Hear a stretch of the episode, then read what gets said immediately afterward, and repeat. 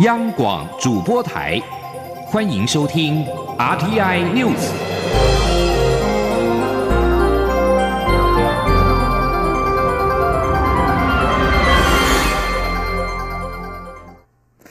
各位好，我是张旭华，欢迎收听这节央广主播台提供给您的 RTI News。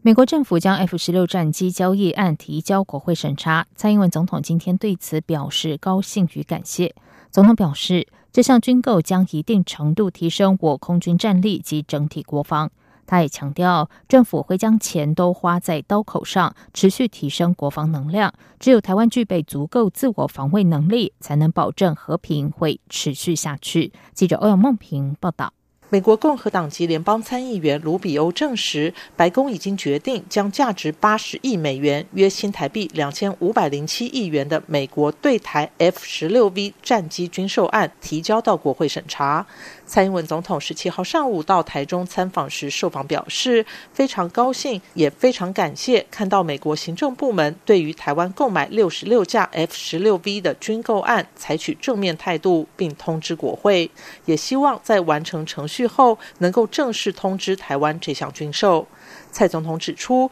这项军购将一定程度提升我空军战力以及整体国防。他说：“这项的军购哦。”呃，体现出来的是呃，美国的行政部门跟国会部门啊，依据《台湾关系法》哦，来呃呃，让台湾有足够的自我防卫的能力啊。那这项的呃军购啊，将会呃一定程度的提升我们空军的战力啊。那呃，让我们呃整体的国防哈也能够。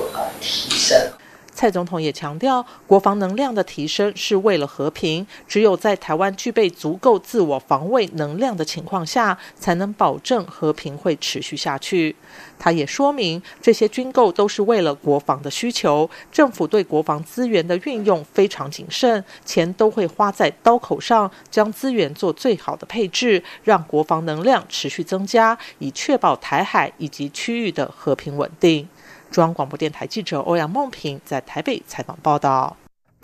为关注并因应香港的情势发展，蔡英文总统今天表示，国安会已经组成专案小组，持续监看，也会注意香港情势对台湾造成的影响，备妥各项应应措施。请听欧阳梦平的报道。香港反送中运动持续延烧，传出中国武警已经大举集结在与香港只有一水之隔的深圳，情势紧张。蔡英文总统十七号证实，国安会已经组成专案小组，持续监看香港的情势，并备妥应应措施。他说：“我们呃，国安会是呃，持续的有一个小组，在呃，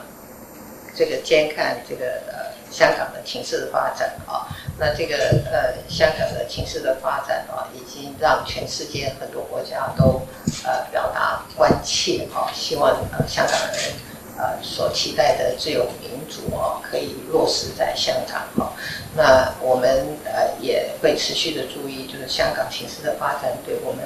呃台湾的影响啊，那也被做这个我们的应应的措施。蔡总统并指出，这段期间以来，国际情势确实比较复杂，因此国安高层会议已经常性召开。中央广播电台记者欧阳梦平在台北采访报道。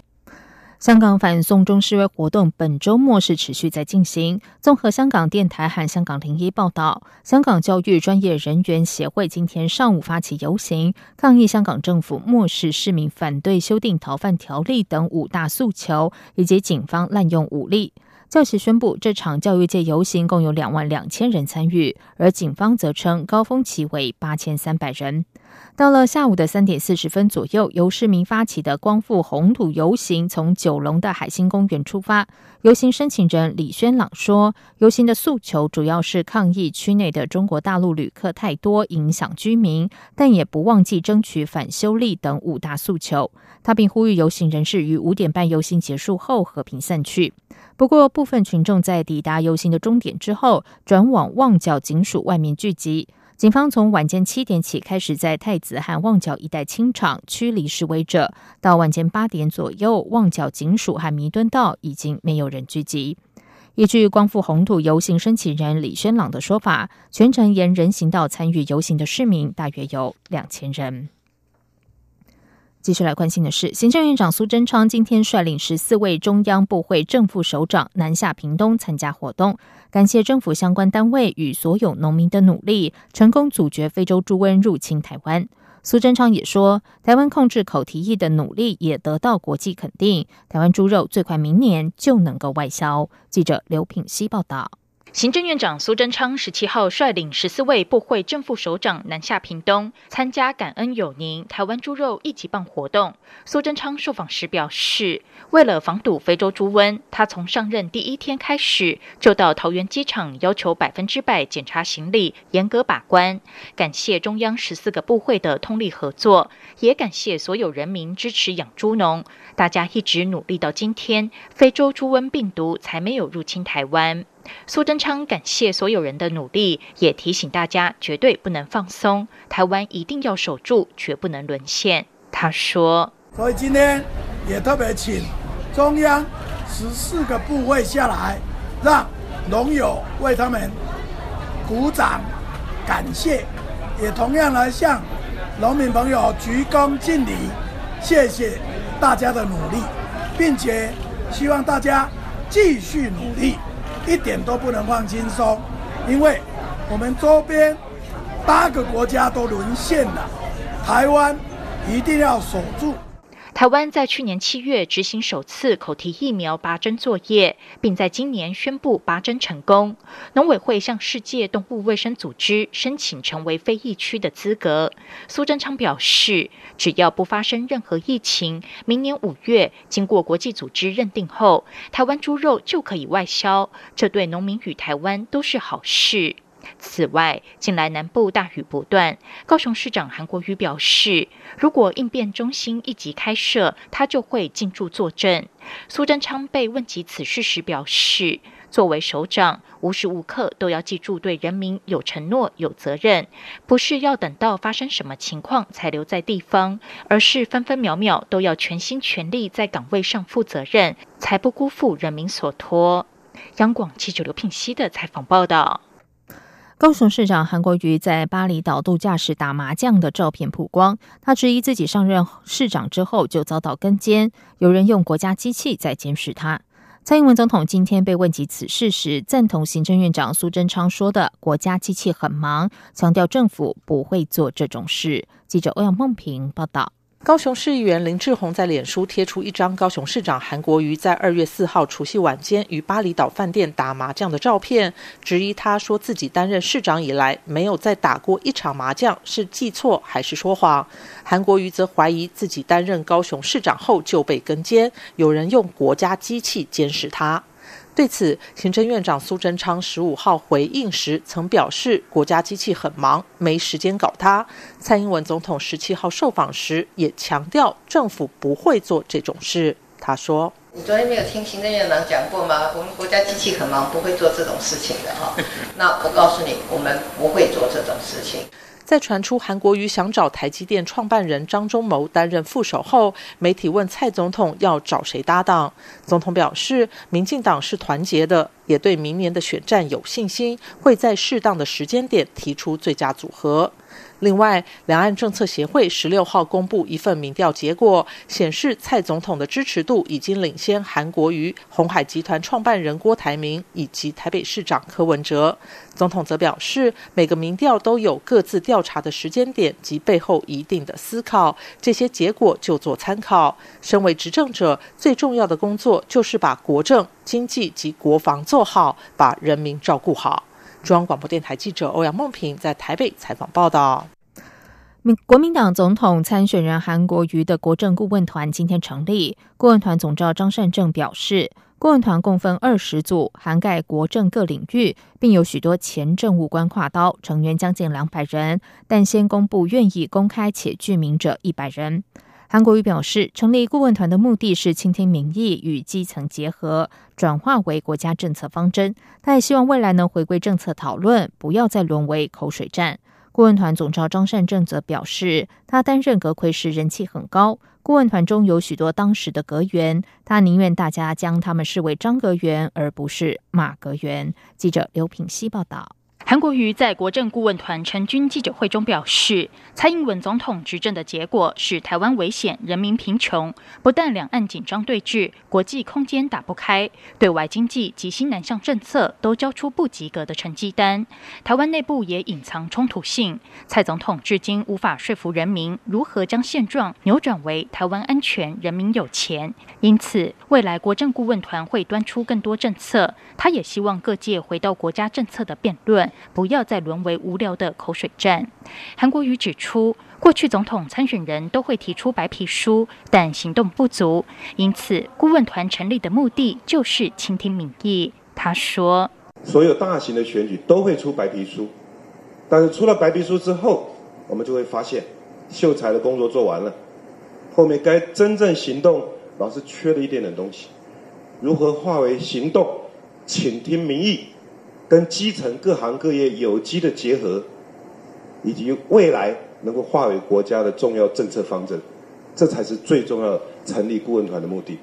顾问团总召张善政也表示，过去总统候选人都会在网站上公布国政白皮书，但都没什么人要看，因此国政顾问团将作为桥梁，他会带领各组召集人及顾问，带着白皮书纲要，在投票前不断下乡，到各地与民众沟通。张善政并指出，顾问团中有许多是前内阁成员，因此被说是老蓝男，但其实成员中涵盖老中青，将强调经验与传承。他说：“我们强调经验传承，提携后进，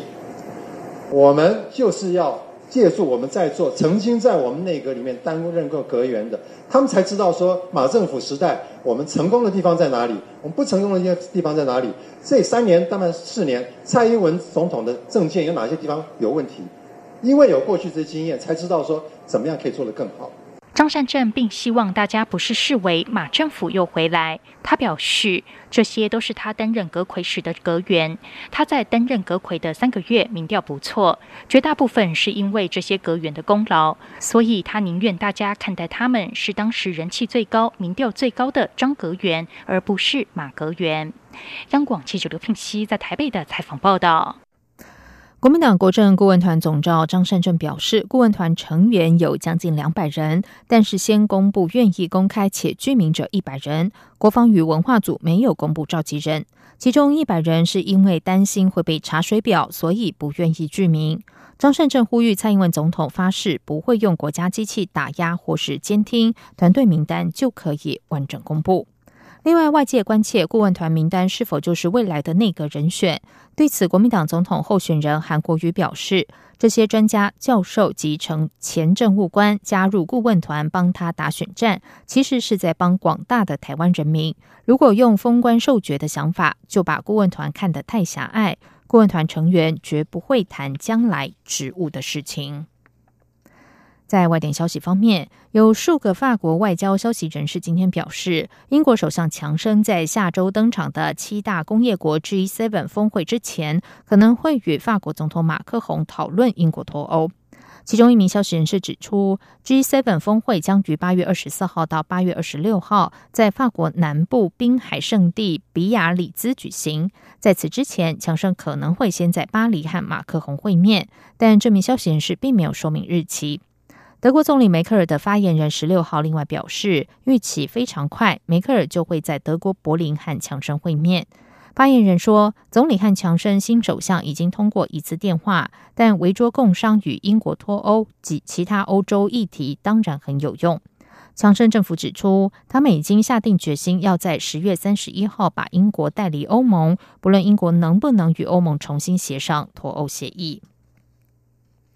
美国国家暨太空总署 NASA 署长布莱登斯坦十六号宣布，位于阿拉巴马州的马绍尔太空飞行中心将作为二零二四年太空人再度登月的总部。